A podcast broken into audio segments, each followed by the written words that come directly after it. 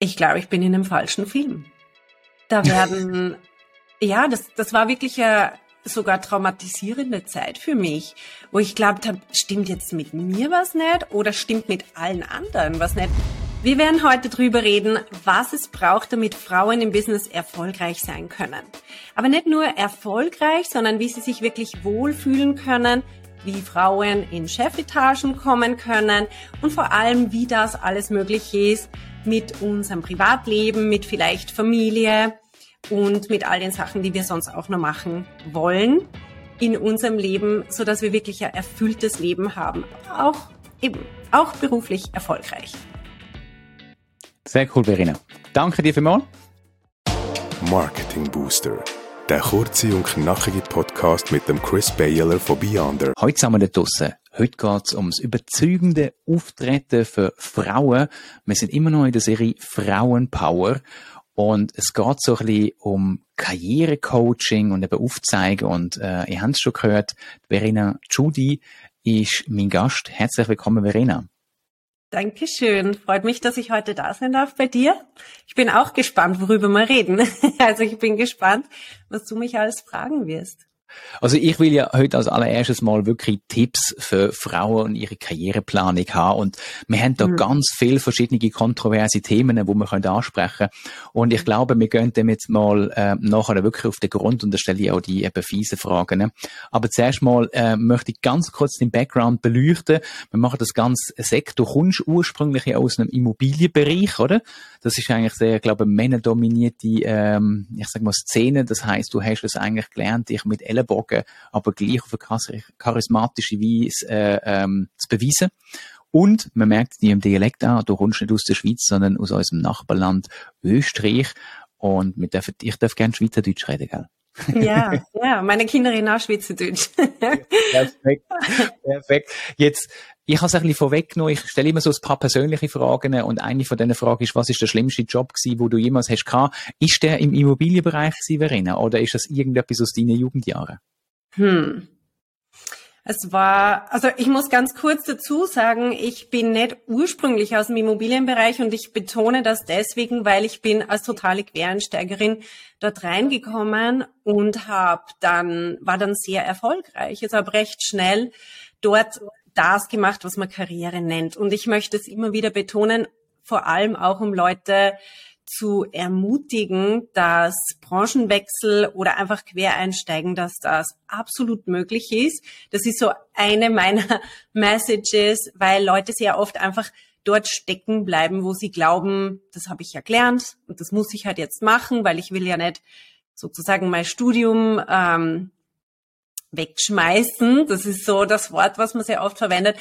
Also ich bin wirklich dort als Quereinsteigerin reingekommen und bin dann ähm, recht schnell auch als jüngstes Mitglied der Geschäftsleitung in einem sehr traditionellen Immobilienunternehmen dabei gewesen und auch als einzige Frau, die einen operativen Bereich geleitet hat. Also ja, so viel ähm, da, da dazu. Aber was war nochmal deine Frage? was ist der schlimmste Job gewesen, wo ja, du jemals hast gehabt? Ja, also ich muss sagen, der schlimmste Job war nicht wegen dem Job, sondern wegen den Menschen in dem Job.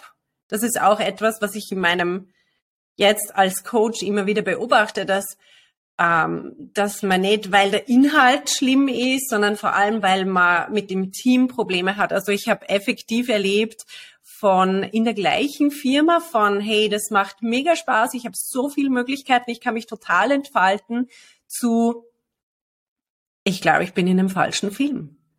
Da werden, ja, das, das war wirklich eine sogar traumatisierende Zeit für mich, wo ich glaubt habe, stimmt jetzt mit mir was nicht oder stimmt mit allen anderen was nicht, weil wenn sich alle anderen so einig sind, es, es ist ja so eine Situation gewesen, wo ähm, ja, wo führungstechnisch, rückblickend muss ich sagen, führungstechnisch ist so viel schief gelaufen und dadurch hat sich dann ganz eine negative ja, Kultur eigentlich breit gemacht und es ist einfach nichts mehr vorwärts gegangen, keine Entscheidungen getroffen worden und so weiter. Da habe ich sehr, sehr gelitten, aber ich bin auch dann schnell dort weg, ganz ehrlich, weil ich gesehen habe, was, was ist das für ein Job gewesen? Also bis jetzt, mhm.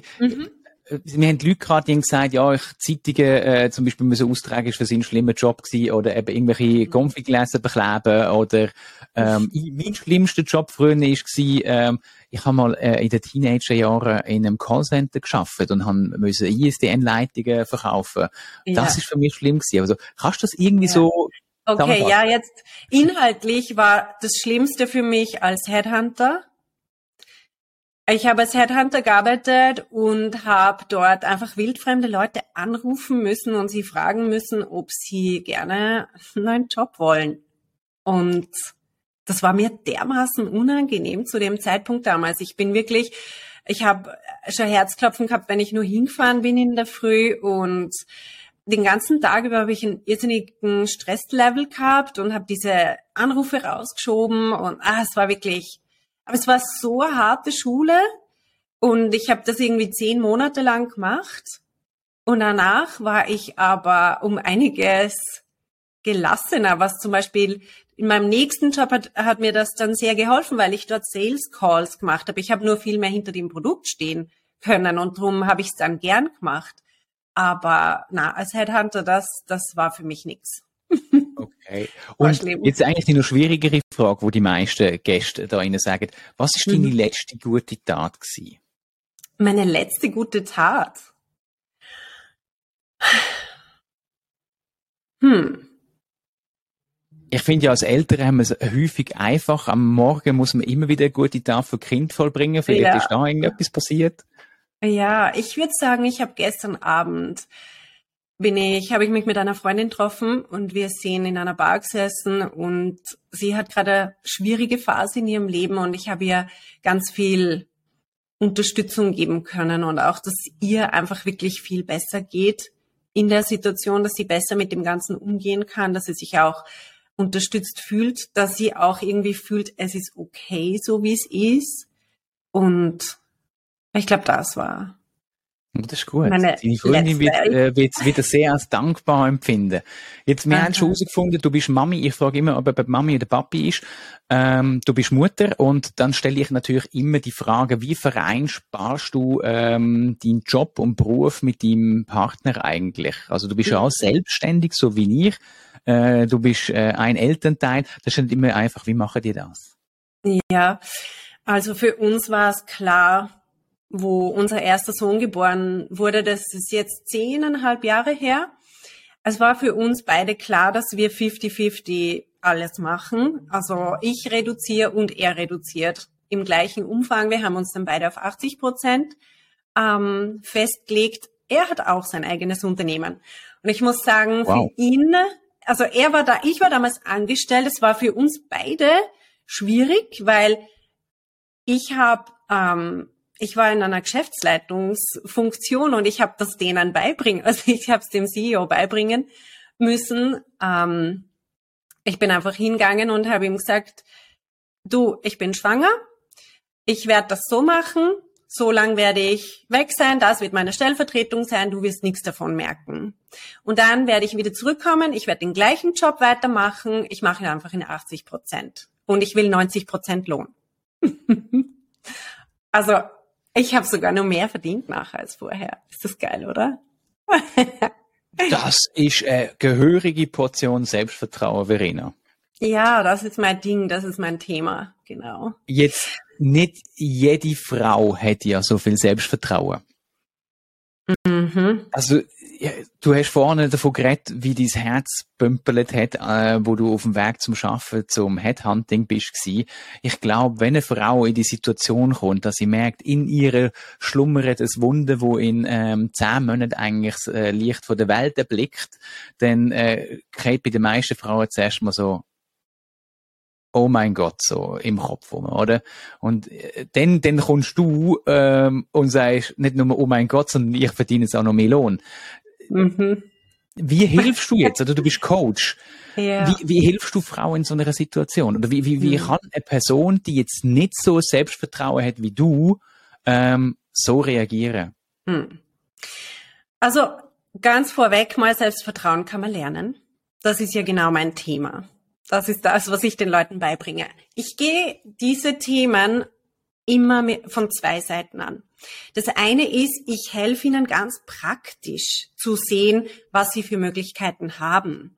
Weil das ist etwas, was viele, es wird, es wird sehr oft sehr schwammig geredet über Vereinbarkeit und bla bla bla. Und ich sage Ihnen konkret, welche Sätze können Sie sagen? Welche Rechnungen können Sie machen? Wie können Sie es organisieren mit einer Stellvertretung mit und so weiter? Also die praktische Seite, die finde ich super wichtig, weil die gibt auch schon mal einen großen Teil von Sicherheit. Wenn ich einen Plan habe, dann fühle ich mich auch viel sicherer. Also ich gehe nicht hin und sage, sei einfach selbstsicher. Und pff, wenn ich nicht weiß, was ich sagen will, dann fühle ich mich nicht selbstsicher. Das ist auch normal, finde ich. Also ich habe einerseits dort einen konkreten Plan gehabt, der hat mir die Sicherheit gegeben. Ähm, das heißt, ich helfe den Leuten, einen konkreten Plan zu machen und dann helfe ich ihnen, diese Selbstsicherheit aufzubauen. Das heißt, einen Plan kann man ja haben, aber dann habe ich immer nur diese inneren Stimmen, die mir sagen, ah, aber die werden das nicht wollen, die werden da nicht Ja sagen, die glauben dann, ich bin was weiß ich, wie größenwahnsinnig oder die denken, dass ich das nicht schaffen werde und bla bla bla. Nur lang bevor ich mit irgendjemandem überhaupt drüber geredet habe, gehen diese Stimmen in meinem Kopf los. Mhm. Und diese Stimmen sind's, die dann machen, dass man entweder, wenn wir jetzt ohne Coach unterwegs sind, dass man nicht einmal auf die Idee kommen, einen coolen Plan zu machen, der funktionieren könnte.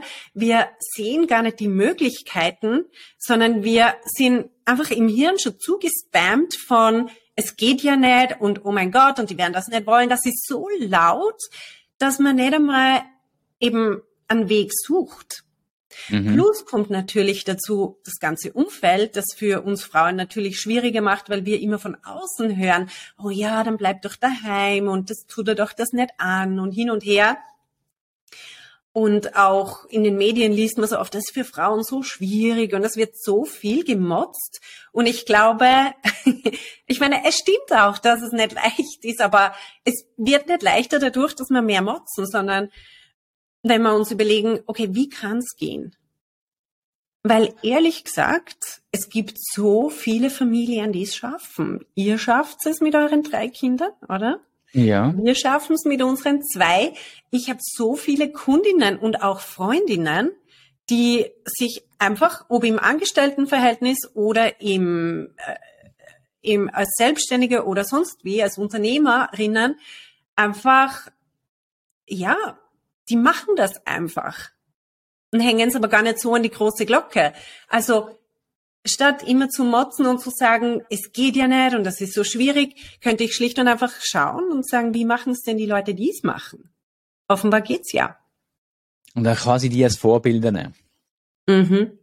Jetzt. Nur meistens hat man so den Zugang nicht und im mhm. Sinne von, ich kann ja jetzt nicht einfach irgendjemanden anrufen und sagen, du, wie machst du das konkret? Und das ist jetzt mein Approach als Coach, die verschiedensten wirklich praktischen Wege mhm. aufzuzeigen einerseits und dann auf der anderen Seite aber auch den Mindset.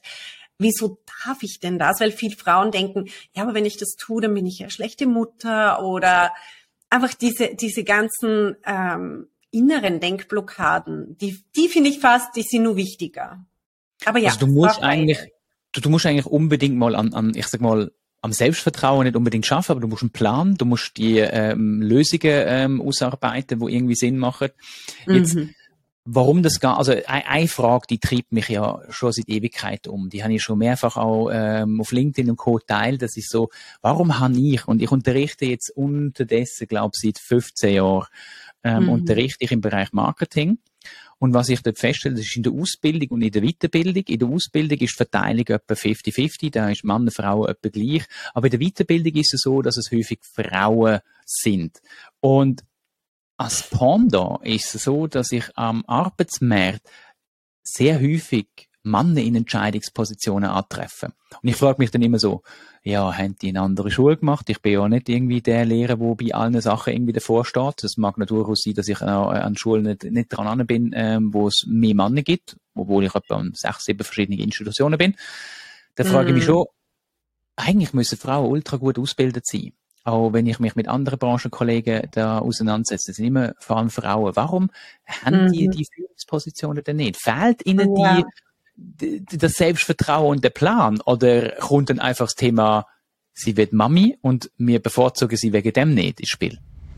Schön schaltest du wieder ein, wenn der Marketingbus läuft und ich habe euch zugelassen, weil es ist letztes Jahr gewesen, da hat Angela Jetter ähm, sich auf LinkedIn bei mir gemeldet und gemeint, hey Chris, dein Podcast, ich lasse mich gerade da komplett durch, aber irgendwie hat es viel zu wenig Frauen als Gäste dabei. Und wir haben im 2022 ein spannendes Jahr mit vielen coolen Gästen gehabt, aber ich habe mir vorgenommen, für 2023 ein bisschen mehr Frauen die Möglichkeit zu bieten.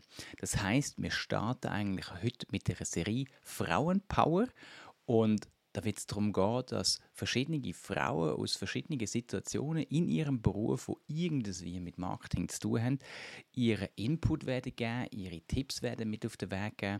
Und ich will nicht zu viel spoilern, aber es gibt ultra viel ganz coole Sachen, wo wir werden anschauen von Security über eben Influencer, über wie man seinen eigenen Podcast startet, Karriere etc. pp.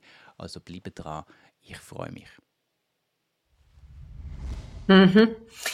Es sind mehrere Faktoren. Eben das ist mein Spezialgebiet. Drum ich setze mich die ganze Zeit mit solchen Fragen auseinander. Und mein Ziel ist auch, also das ist die Vision, die mich antreibt, ist, ich möchte Frauen in Führungsfunktionen sehen und zwar genau gleich viel wie Männer. Wir sind ja 50-50 ungefähr in der Bevölkerung und das soll sich auch in Führungsetagen genau gleich widerspiegeln. Alles andere ist für mich einfach nicht akzeptabel. Der Punkt, warum das so ist, also das ist jetzt meine Analyse, ist für Frauen, also abgesehen davon, dass wir natürlich geprägt sind, man muss sich in Erinnerung rufen, wir haben Jahrtausende Patriarchat hinter uns. Ja? Mhm. Und obwohl so viele heute glauben, wir sind alle gleichberechtigt und theoretisch haben wir alle die gleichen Chancen, aber das hat sich eingeschrieben in unsere Denkweise, in unsere Epigenetik und überall ist das einfach eingeschrieben. Also zu glauben, nur wenn man jetzt ein Gesetz ändert, haben sich Jahrtausende von Prägung einfach aufgelöst. Es ist nicht ganz dort, oder? Aber ist es nicht Ihnen so, oder wir sagen ja immer, ja, äh, oder das Beispiel braucht, du bist schwanger worden, nachher hast du eine Vertretung gehabt und ähm, dann denkt natürlich ein Arbeitgeber sofort, ja, ähm, das schießt mich an, ich nehme einen Mann, weil der Mann ist immer da. Müsste man sich das vielleicht auch sein. Ja, also das, das könnte auch sein. Wobei, mhm. Also weißt, müssen wir nicht mal den Wechsel machen und sagen, hey, es ist doch eigentlich blöd, dass du immer denkst, ein Mann ist zu 100% verfügbar, aber vielleicht wird ein Mann auch mal eine Pause machen, vielleicht wird er auch eine Babypause machen, vielleicht wird mhm. die Frau ja auch unterstützen. Haben wir nicht da irgendwo auch ein Denkweise-Problem? Also nicht, dass ja. wir immer sagen, ja, Frau müssen wir quasi, wir haben das Thema Frauquote immer wieder irgendwie die pushen und sagen einfach sagen, hey, warum tun wir nicht mal gleich behandeln und geben dem Mann die gleiche Chance, sein Familienleben auszuleben, wie entsprechend eine Frau das eigentlich bisher immer gemacht hat. Und mhm. wenn man mhm. beide angleichen, also weißt, im Moment ist so, man, man versucht immer Frauen aufzuschieben und Männer bleiben da, aber hey, was, wenn eigentlich beide aufeinander zukommen, so. Ja, ja, total. Und ich meine, es gibt ganz viele Untersuchungen oder Befragungen, und junge Männer heutzutage, aber auch ältere, die sagen, sie würden am liebsten Teilzeit arbeiten, egal ob wegen Kindern oder wegen Hobbys oder einfach so, weil man einfach das Leben mehr genießen kann. Und ja. bei vielen ist es so, dass man das Geld nicht mehr, also man kann mehr Geld haben, aber was bringt's, wenn ich das Leben ja gar nicht genießen kann? Also viele sagen heutzutage, sie verzichten auf irgendwie ein fettes Auto und so weiter, sondern sie wollen lieber mehr Freizeit. Und das also ist ich bei Männern. Ich habe mich genau für das entschieden. Ja. Ich habe damals mal gesagt, ey, der erste Moment, äh, ich habe gewusst, meine Frau ist schwanger. A, habe ich mir fünf Wochen Ferien genommen, um äh, meine Frau begleiten dazu mal. Plus, ich habe gesagt, nachher schaffe ich nur noch nicht prozentig. Und hm. ich mag mich noch daran erinnern, wo ich dann unter der Woche mit einem Kinderwagen durch die Stadt gefahren bin, äh, gelaufen mhm. bin und irgendwie auf dem Spielplatz ist immer so, oh, da ist ein Mann der hat das Kind gestohlen, der misshandelt ja. das sicher. Also das ist jetzt heute auch noch, aber es ist dazu mal ist wirklich, da ist Novum gewesen, dass da ein, ein, eine männliche Person auf dem mhm. Spielplatz mit dem Kind unter der Woche war. Du, das bei dir war es vor elf Jahren, sagst du? Mhm. Vor elf Jahren? War das? Bei uns auch ungefähr vor elf Jahren und mein Mann hat das Glück gehabt, also er hat sich aber auch Kollegen, wir sind drei Kollegen, die gleichzeitig Babys gekriegt haben. Ja, mhm. Blödsinn, das war bei unserem zweiten, genau. Er ist nachher beim zweiten Sohn, ähm, ist er mit zwei anderen Kollegen oft irgendwie mit denen, haben sie was unternommen, die wohnen da in der Gegend. Und er hat halt zwei gehabt und die haben erst eins gehabt. Aber er hat sich das wirklich suchen müssen, dieses Umfeld. Ja. Und als Frau wirst du ja schnell mal, trifft sich halt bei der einen zum Kaffee und dann spielen die Kinder ein bisschen und so. Aber ich hätte jetzt auch Hemmungen, einfach einen Mann mit einem Kind, äh, also den ich gerade neu kennenlerne, sagen wir so. Aber ich habe gerade überlegt, na, ich habe einen Freund, ein Freund von mir, der war Hausmann und den habe ich so kennengelernt, weil der war immer mit den Kids unterwegs und ich auch und die Kinder sind gleich alt. Und er ist bis heute ein Freund von mir und die Kinder sind nimmer, also die spielen eigentlich nimmer so miteinander. Jetzt ja. ist eher das, er kommt so oder so zum Kaffee. Ja. Aber das ist das, was ich meine. Für uns ist noch wie nicht äh, so geläufig oder wir sagen, oder uns ich sag mal, ich bin froh, habe ich vor elf Jahren die Möglichkeit gehabt, in der Agentur das zu machen. Also die mhm. Agentur mhm. hat auch schon so tickt. Also auch die Chefs sind alles äh, äh Chefs gewesen, äh, die selber zwei oder drei Kinder ähm, haben zu dem Zeitpunkt. Und da hast du das äh, wirklich auch gemerkt. Oder heute ist mir das so wichtig und ich sehe das ganz häufig, dass alle so, hey, das stereotypische Mann geht arbeiten, Frau ist die Heime, ähm, oder dann geht der Mann vielleicht ein bisschen weniger, jetzt heute mal 80 Prozent geht und dann kommt es irgendwie noch in Kita, ähm, damit man es irgendwie kann lösen. Mir ist mega wichtig, dass wir wegkommen von der Denken stereotypisch und dass wir auch nicht reden von Work-Life-Balance, ähm, ich glaube, ich habe das sicher jetzt schon zehnmal gesagt in dem Podcast, aber ich glaube, in dem Kontext ist noch wichtig. Das Thema Work-Life-Balance. Ich mag mich noch daran erinnern, ich bin ähm, in, äh, bei, bei Syrup dazu mal gewesen. Das, das, das, die, der große Versuch, einen Amazon-Klon eigentlich zu starten. Ich bin da im Kader gewesen, mit einem Workshop gehabt und die Kollegin, äh, die Isa, hat dazu mal gesagt, äh, liebe Grüße Isa an dich, falls du zulässt, ähm, die immer gesagt, Work-Life-Balance ist Bullshit. Wir müssen eigentlich von Work-Life-Integration reden. Und ich bin ultra hässig. Ich weiß noch genau, wie wir in dem Workshop gesessen mega hässig war, weil ich denke dann so, ja, aber das ist mega, mega wichtig. Du musst nicht irgendwie Job und Ding miteinander vereinen. Und erst Jahre später ist mir dann in den Sinn gekommen, eigentlich ist es nicht ein prozentige Schaffen. Und das Verteilen vom Job ähm, von beiden Elternteilen plus Kind integrieren. Genau das mhm. bedeutet es ja integrieren. Du musst ja nicht während der Arbeitszeit eigentlich äh, private Sachen machen. Aber wenn wir ehrlich sind, sind, dann kann das ja mal sein, dass während dem Schaffen das Telefon von einer Lehrerin oder von einem Lehrer reinkommt. Oder mhm. irgendwie die Frau anruft sagt, ich habe ein Problem, ich muss da jemanden holen und irgendwie ist niemand daheim. Und das ist ja eigentlich nur menschlich. Und das Lustige mhm. finde ich, ich habe, das ist vielleicht meine subjektive Einstellung, aber wenn wir ein paar Jahre retour schauen, also ein paar Jahrzehnte in retour schauen, wo es noch so mehr Grossfamilien gegeben hat, da ist es noch viel häufiger noch der Fall gewesen, wo jetzt aber halt mehr auf der Frau gelastet hat, wahrscheinlich dazu mal. Aber in diesen grossen Familien ist es viel häufiger gewesen, dass man viel flexibler eigentlich das gemacht hat, wo auch Kinder irgendwie auf dem Bauernhof mitgeholfen haben oder irgendwie mm. in der mhm. Schreinerei oder keine Ahnung was. Und das mm. fehlt heute, oder? Ja, total. Was es ist so absurd. Wenn du die ganze Menschheitsgeschichte anschaust, dann ist das Phänomen, dass die Frau daheim ist und alleine auf die Kinder aufpasst, das ist super jung. Ja, das ist, glaube nur so Anfang der, äh, vom, vom 19., äh, 20. Jahrhundert eigentlich gewesen. Ähm, ja, so ja, und selbst dort haben sich's nur die bürgerlichen Familien leisten können. Ja. Und wir glauben immer, das ist der Standard, das ist, wie es eigentlich sein, also sagen wir so, äh, Traditionalisten sagen das, so müsste es eigentlich sein, aber das ist ein super junges Phänomen. Frauen waren nie alleine für ihre Kinder zuständig. Ja. Die sind nie irgendwie alleine in einer Wohnung gesessen mit zwei oder drei Kindern und haben den ganzen Tag keine Erwachsenen gesehen. Das, das gibt's. Also das ist total das Phänomen. Wie? Also wir, wir sind Rudeltiere, wir wollen ja irgendwie mit anderen äh, in Kontakt sind. Das merkt man ja auch bei, also das mal vor elf Jahren.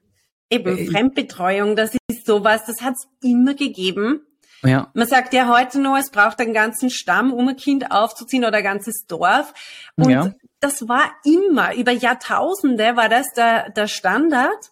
Und bis wirklich, bis irgendwo, na, ab der Industrialisierung hat das angefangen, dass sich überhaupt so Kleinfamilien bilden. Und und dass man irgendwie so als Mutter so wie als, als Glück auf den eigenen Kindern drauf sitzt. Aber das ist etwas, was irgendwie nie richtig funktioniert hat, wenn man schaut, wie depressiv die Frauen geworden sind.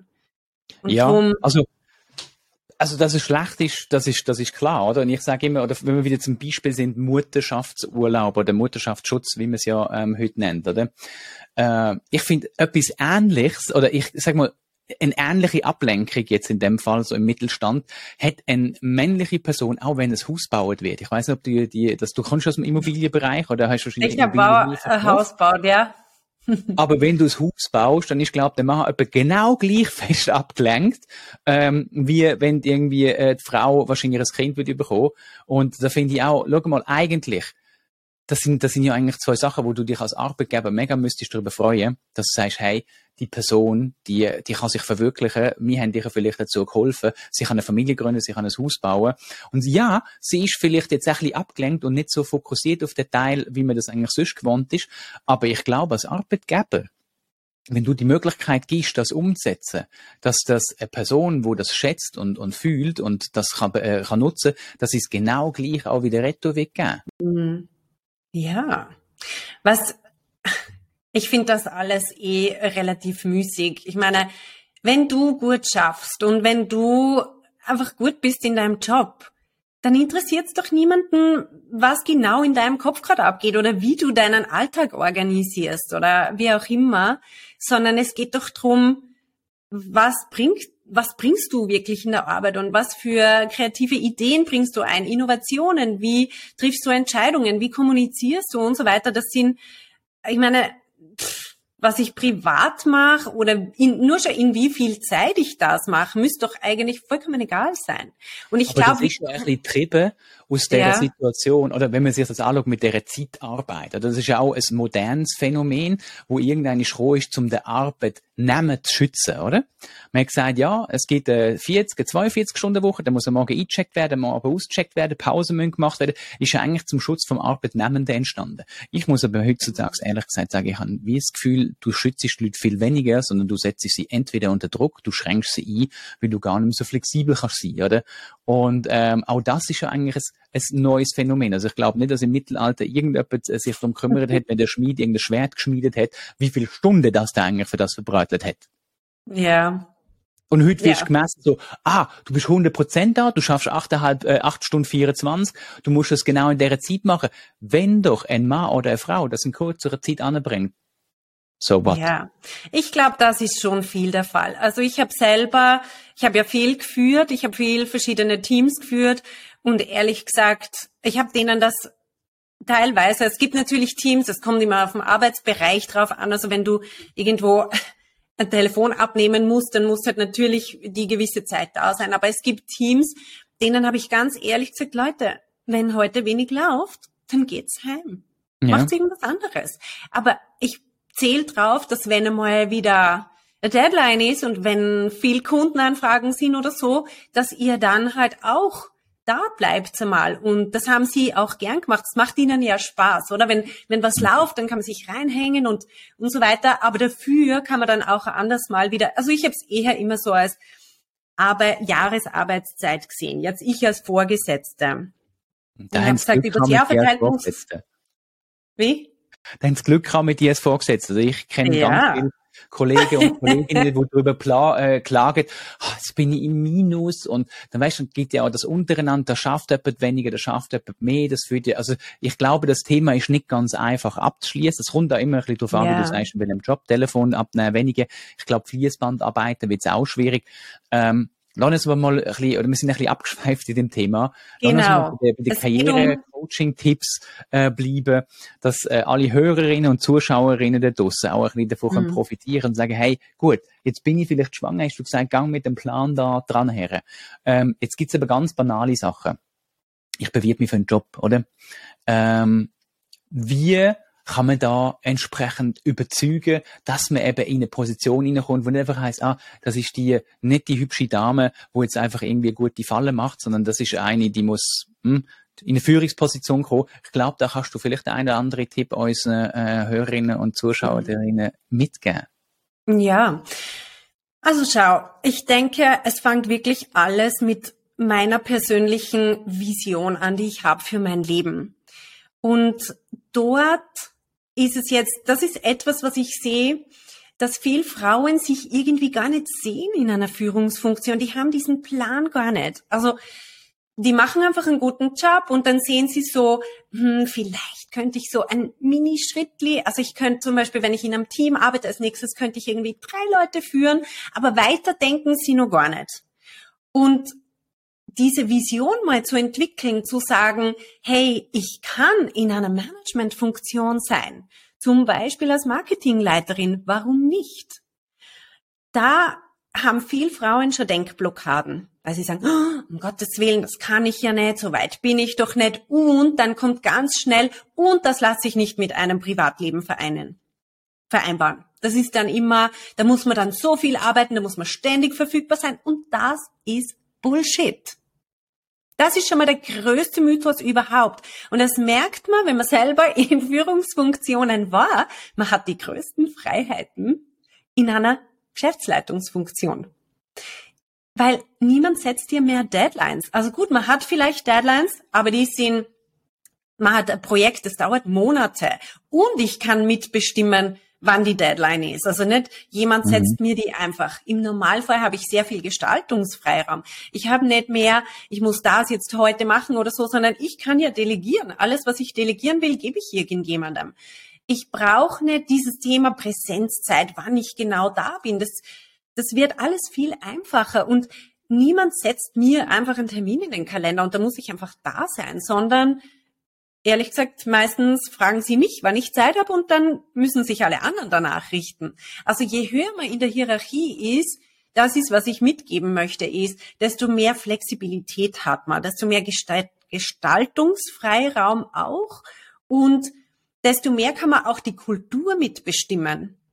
Und das ist genau etwas, was ich super wichtig finde, weil viel Frauen erleben, wenn sie jetzt, und da kann ich wirklich aus eigener Erfahrung sprechen, du kommst in der Hierarchie höher und bist einfach dann die einzige Frau oder meistens die einzige Frau. Der Umgangston oder einfach die Gepflogenheiten, die sind über die letzten Jahrzehnte, sagen wir so, Businesswelt verändert sich auch, aber es gibt so wie einfach ein Business-Knigge und so geht man miteinander um und das darf man sagen und das nicht und so weiter. Das ist alles auch so viel Office Politics, diese mhm. Themen das ist männlich gemacht. Das ist einfach ja. so. Wo Männer sitzen, entscheiden die dann natürlich auch, ja. um die andere, äh, ich sag mal, der andere Teil anzuschauen. Also, sie, es ist normal und ich mache denen keinen Vorwurf, weil es ist wie wenn ich bei meinem Freund in der Wohnung einziehe. Ich meine, er hat sich so eingerichtet, wie es für ihn passt hat, die letzten mhm. Jahre. Jetzt komme aber ich und ich werde ein bisschen was umstellen. Und ich werde ein bisschen meine Sachen reinbringen und es wird ein bisschen anders riechen in der Wohnung und so weiter. Ich werde meine Atmosphäre mit reinbringen.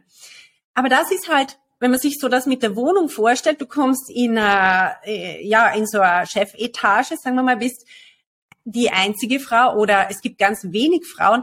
Es ist einfach, das ganze Ambiente sehr männlich geprägt. Mhm. Und dass Frauen dort wirklich dem Ganzen ihren Stempel aufdrücken können, für das müssen wir einfach immer mehr werden. Und dann wird sich auch das ändern, was Frauen heute als sehr schmerzhaft oft empfinden oder was wirklich nervig ist, dieses Office Politics, so dieses Ellebögele oder so. Ich muss ganz ehrlich sagen, ich habe das gar nicht braucht. Ich habe das nicht gemacht. Das geht wirklich ohne. Und ich sage das deswegen, weil viele Frauen wollen das schlicht und einfach nicht. Und ich, also ich glaube, dass es viele Männer gibt, wo das nicht würden wollen. Äh, dass, dass man einen Mann Ellenbögel oder mit irgendjemand anderem. Also, wir müssen nicht immer auf Streit aus sein. Ja, total. Nur. Aber das, ja. das heißt zusammengefasst. Sagst du, Frauen sollten in Führungspositionen, wenn sie ihres Leben bestimmt wollen, leben und wenn sie auch vielleicht sofern das äh, gewünscht ist, eine Familienplanung ähm, in Aussicht haben, heißt das in einer Führungsposition kannst du in ihrer Familie das geben, was du eigentlich möchtest, ohne dass du das Gefühl hast, du musst dich komplett dem Unternehmen verschreiben. Total. Das kann man zwar in jeder Funktion. Ich bin absolut überzeugt, dass man ohne seine Seele zu verkaufen einfach in jedem Job erfolgreich sein kann.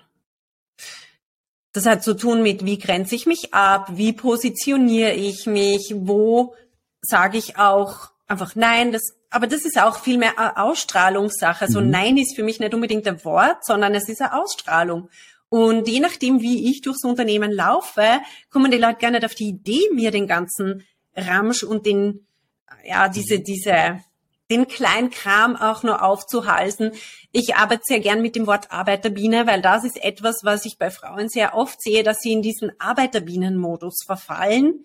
Da gibt's was mhm. zu tun, okay, ich mache das schnell, dort ist nur was, ich sehe halt überall die Arbeit, ich mache alles. Mhm. Und dadurch sind sie teilweise komplett überlastet, machen aber ganz viel Kleinkram und werden blöderweise dadurch nicht als wertvolle Mitarbeiterin, sondern einfach als ja, Arbeiterbiene wahrgenommen. Da kann man alles Mögliche hinkippen und die, die macht das dann schon. Und während oft ihre männlichen Kollegen, die machen gewisse Sachen einfach nicht. Und es ist für Frauen oft so, so wie, wie, wie kann der? Er verpasst die Deadline, er sagt, er schickt das, dann schickt das nicht, dann renne ich ihm dreimal nach, hat das immer noch nicht geschickt. Er sagt, jetzt mal er schickt's, er schickt's nicht. Wie können die das machen? Und das ist das, was ich meinen Frauen beibringe, ist, beantworten nicht jede E-Mail.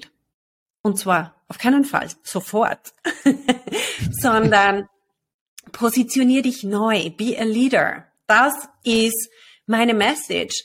Und spring nicht sofort in jedes Hamsterrad, das sich dir anbietet, sondern du kannst im Endeffekt viel mehr bewirken. Und zwar, wenn du wirklich was bewirken möchtest, dann musst du aufhören, die ganze Zeit Kleinkram zu machen, sondern dir überlegen, was möchte ich wirklich bewegen? Wie möchte ich meine Werte in das Unternehmen mit reinbringen? Und ja, das funktioniert viel besser in einer Führungsfunktion, weil der Fisch stinkt immer vom Kopf, sagt man, oder? Ja. Und wenn in der Führungsetage Leute sitzen, die wirklich ja, die, die aus ihren Werten heraus operieren und die wirklich sagen, wir wollen das Unternehmen so steuern, dass sich die Leute entfalten können und so weiter. Wenn das deine Werte sind, dann bring die ein, aber für das bitte musst du eine Führungsfunktion haben. Und für das musst du jetzt mal selber bereit sein, deine eigenen inneren Denkblockaden zu überwinden und selber zu lernen, eben den Kleinkram loszulassen und deinen Wert zu erkennen und dir deinen Respekt auch zu erarbeiten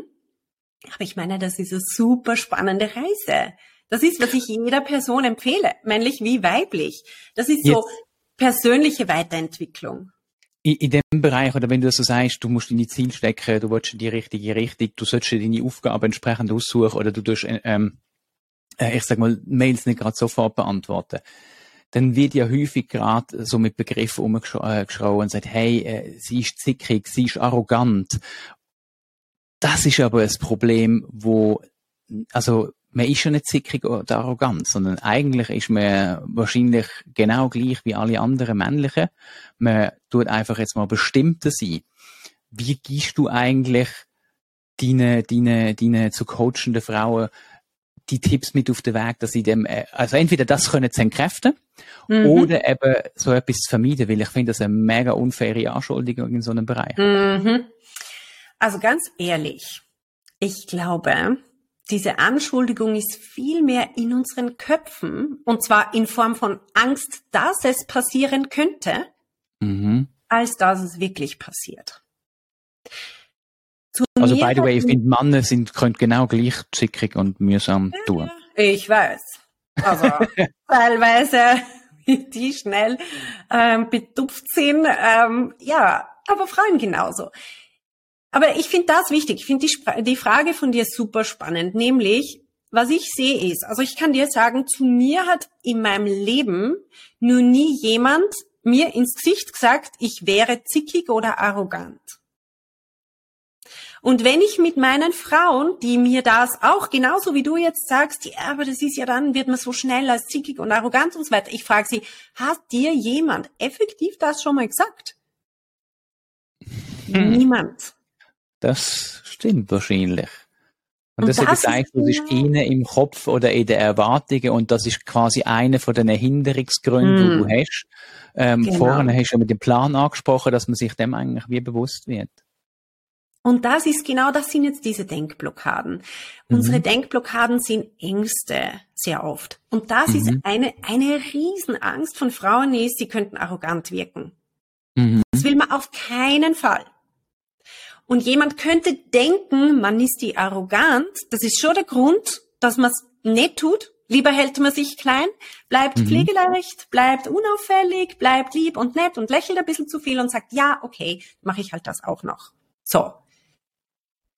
Aber es ist nur die Angst. Das ist ja gar nicht eine Realität. Es ist ja noch nichts passiert. Und es wird auch vermutlich nie passieren. Mhm. Nur, die Angst überwindet man nur, und jetzt kommt der Mindhack, wie können wir unser eigenes, unsere eigenen Ängste sozusagen hacken und umdrehen, ist, wir müssen akzeptieren, dass manche Leute uns vielleicht wirklich arrogant finden könnten. Und, und wenn denn? ich Frieden schließe mit der Idee, dann ist plötzlich nicht mehr schlimm.